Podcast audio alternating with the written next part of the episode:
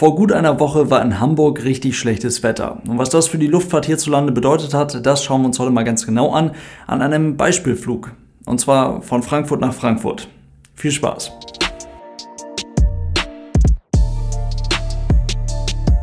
Und damit hallo und ganz herzlich willkommen. Ich hoffe, es geht euch gut.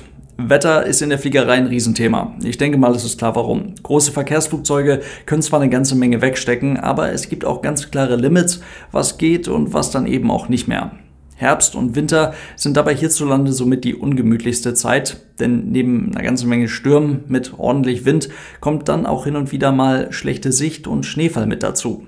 Wie sich Flugzeuge vor Eis und Schnee schützen, das haben wir schon mal in einem anderen Beitrag geklärt. Als Cockpitbesatzung bekommt man so wirklich schlechtes stürmisches Wetter wahrscheinlich schon auf dem Weg zum Flughafen mit. Ansonsten im Briefing, also in der Vorbesprechung, welche vor jedem Flug bzw. bei mehreren Flügen an einem Tag vor dem ersten Flug des Tages stattfindet, ist das dann großes Thema. Denn dort bekommen die Pilotinnen und Piloten alle Informationen, die sie für die Planung des Tages benötigen. Und dort wird dann auch entschieden, welcher Pilot auf dem bevorstehenden Flug der Pilot Flying sein wird, also der Pilot, welcher das Flugzeug steuert und wie viel Treibstoff für den bevorstehenden Flug getankt werden soll.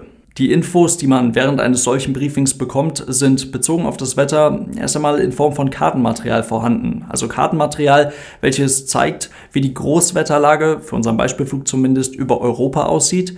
Karten, die zeigen, wo sich Jetstreams, also sogenannte Starkwindbänder, befinden können, die na, die Flugzeit verkürzen oder verlängern, beziehungsweise auch für Turbulenzen sorgen können.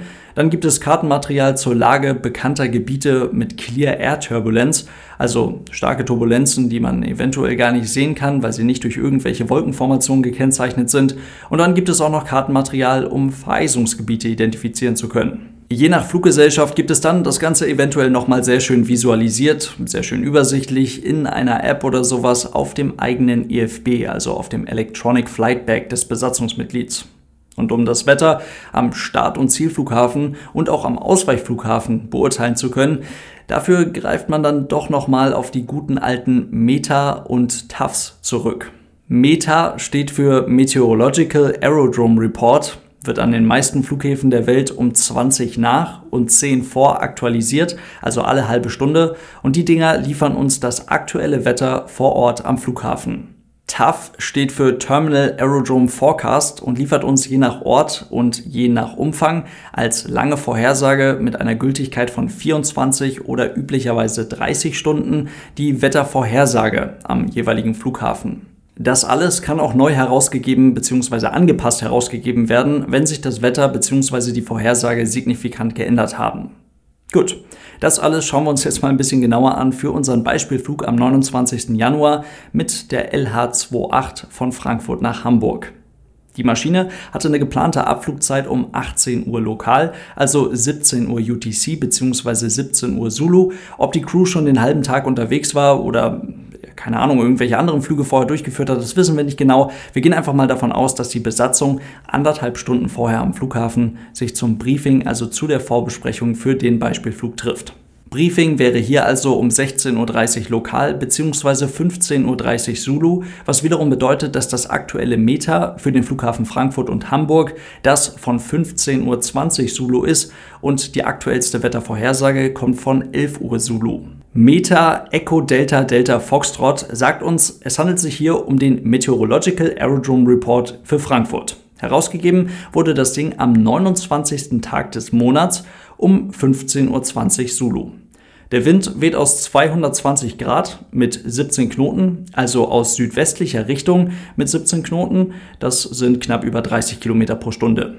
Die Sichtweite beträgt mehr als 10 Kilometer und die erste signifikante Wolkenschicht mit einer Bedeckung von, das klingt ein bisschen unhandlich, aber mit einer Bedeckung von 1 bis 2 Achteln des Himmels befindet sich in 1600 Fuß, etwa 500 Meter über dem Boden.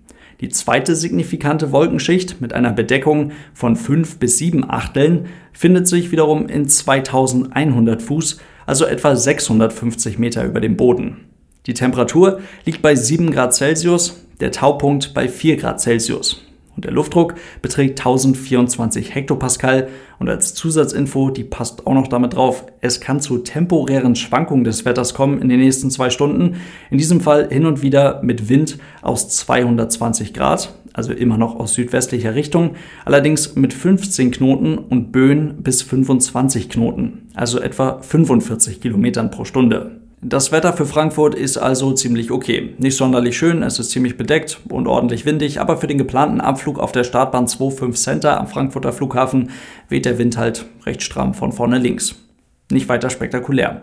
Interessanter ist da der Wetterbericht vom Hamburger Flughafen von 15.20 Uhr Zulu. Das war ja der aktuellste, der dort fürs Briefing zur Verfügung steht. Der liefert uns Wind bis 38 Knoten, temporär sogar bis zu 45 Knoten und leichter Regen steht auch noch mit drauf.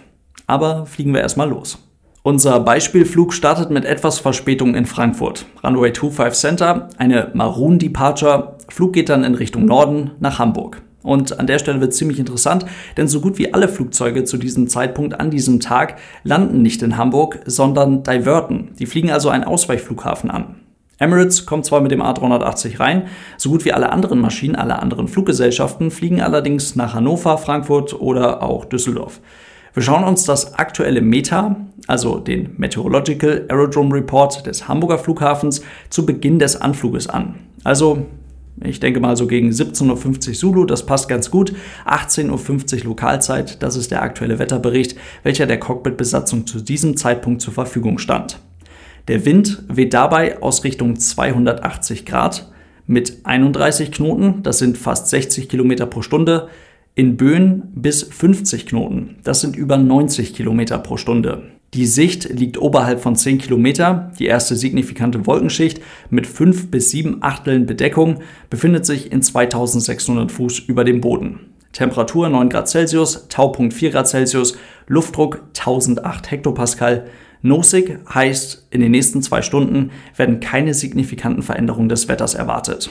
Also an diesem Tag ist in Hamburg offensichtlich der Wind das Problem. Und da können wir jetzt richtig schön rechnen. Der Hamburger Flughafen verfügt über zwei sich kreuzende Start- und Landebahnen und damit über vier mögliche Richtungen, in welche man starten bzw. landen könnte. Und die wichtigsten Limits für unseren Airbus A320 für die Landung sind maximal 15 Knoten Rückenwind, das sind etwa 28 Kilometer pro Stunde, und maximal 38 Knoten Seitenwind, das sind ziemlich genau 70 Kilometer pro Stunde. Also gehen wir die verschiedenen Optionen mal durch. Die Landebahn 1.5 zeigt in Richtung 150 Grad. Deswegen heißt sie auch 1.5.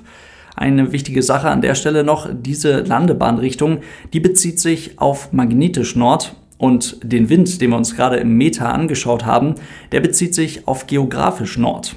Das heißt, um das Ganze hier wirklich, streng genommen zumindest, gut miteinander vergleichen zu können, beziehungsweise gut miteinander verrechnen zu können, müssen wir noch einmal auf die Variation schauen. Und die beträgt in Hamburg 2 Grad Ost.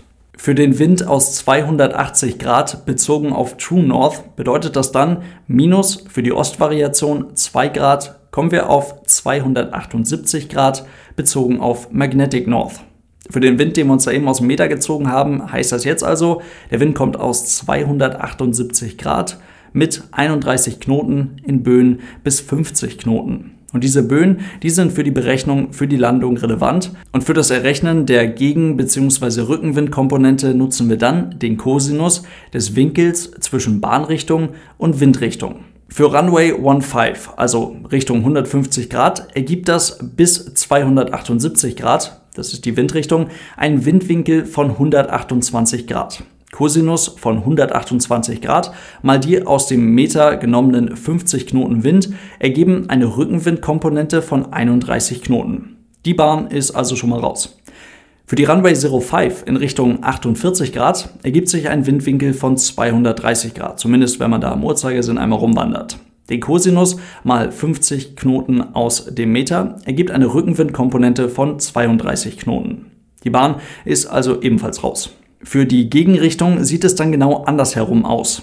Runway Tri Tri in Richtung 330 Grad mit einem Windwinkel von 308 Grad gibt eine Gegenwindkomponente von 31 Knoten Runway 2 in Richtung 228 Grad mit einem Windwinkel von 50 Grad gibt eine Gegenwindkomponente von 32 Knoten. Richtung Tri-Tri und Tu-Tri sind damit anfliegbar. Bin gespannt, wer von euch das bis zum Ende durchhält. Jetzt kommen wir zum Seitenwind. Seitenwindkomponente berechnen wir nach demselben Prinzip, allerdings mit dem Sinus des Windwinkels. Das heißt, für die beiden noch möglichen Optionen Runway Tri-Tri mit einem Windwinkel von 308 Grad, Sinus davon mal die 50 Knoten aus dem Meter, kommen wir auf eine Seitenwindkomponente von 39 Knoten und für Runway 2-Tree mit einem Windwinkel von 50 Grad, Sinus davon mal die 50 Knoten, kommen wir auf eine Seitenwindkomponente von 38 Knoten. Streng genommen ist also tatsächlich nur eine Landung in Richtung Tutri, also auf die Landebahn Tutri, möglich. Es ist aber auch wirklich für beide Landerichtungen ziemlich hart an der Grenze. Das ist auch der Grund dafür, warum viele Besatzungen an diesem Abend einen Landeversuch auf beide Richtungen unternommen haben und dann erst zum Ausweichflughafen geflogen sind mit dem Meter von 18.20 Uhr Zulu, also 19.20 Uhr lokal, passt ziemlich genau zum Zeitpunkt des Anfluges unseres Beispielfluges LA28 aus Frankfurt, ergab sich dann für die Runway 3 eine Seitenwindkomponente von 38 Knoten und für die Runway 2 eine Seitenwindkomponente von 37 Knoten. Beide Bahnen sind damit streng genommen für einen Anflug okay. Dazu muss man aber auch sagen, mit der Landefreigabe gibt es vom Tower-Lotsen ja auch nochmal eine entsprechende Information über den Wind am Boden, dann auch bezogen auf Magnetischnord, damit es für die Besatzung etwas leichter vergleichbar bzw. berechenbarer ist. Und wenn das dann eben auch nur minimal drüber war, hat sich das mit dem Anflug eigentlich schon erledigt. Die aktive Bahn zu diesem Zeitpunkt war die Runway Tri-Tri, auch aufgrund der Tatsache, dass in der Vorhersage ein weiteres Drehen des Windes in Richtung Norden prognostiziert wurde, was eine erfolgreiche Landung auf der Tri-Tri wahrscheinlicher machte. Und so wurde auch ein Anflug auf die Tri-Tri durch die Besatzung unseres Beispielfluges LH28 begonnen ist nicht wirklich Hauptlanderichtung in Hamburg, ist das einzige, die einzige Richtung, welche nicht über ein Instrumentenlandesystem und damit über einen Präzisionsanflug verfügt, sondern hier muss ein RNP-Anflug geflogen werden, ein Anflug basierend auf GPS-Punkten und der wurde so auch von der Lufthansa-Maschine geflogen. Allerdings kam es auch hier nicht zu einer erfolgreichen Landung, bis zu einer Windshear-Warnung, also zu Scherwinden kam, welche durch das Flugzeug erkannt wurden, woraufhin die Besatzung den Anflug abbrechen muss. Wir wissen es nicht genau, letztendlich war der Wind ganz einfach zu stark für einen Anflug auf den Hamburger Flughafen. Die Sinnhaftigkeit eines zweiten Landeversuches, die wurde sicherlich schon im Vorhinein besprochen. Der Hamburger Flughafen war zu diesem Zeitpunkt tatsächlich nicht anfliegbar. Da es sich ja prinzipiell erstmal um eine nicht zeitkritische Situation handelt, können wirklich alle Faktoren mit einberechnet werden, um wirklich die beste Entscheidung zu treffen.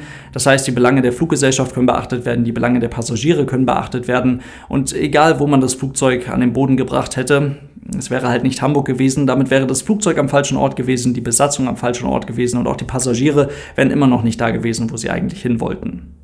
Und somit, bei einem Flug, der mehrfach am Tag durchgeführt wird, erschien wohl Frankfurt und damit der Startflughafen als beste Option.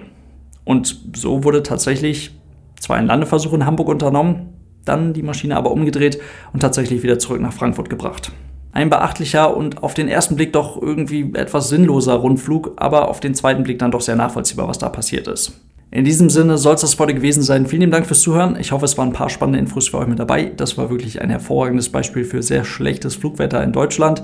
Denkt dran, das Ganze gibt es wie immer auf YouTube in Videoform mit Bildern dazu. Und ihr könnt den Podcast unterstützen, und zwar über die dazugehörige Patreon-Seite. Vielen Dank für euren großartigen Support, Leute. Lasst es euch gut gehen und bis zum nächsten Mal. Tschüss.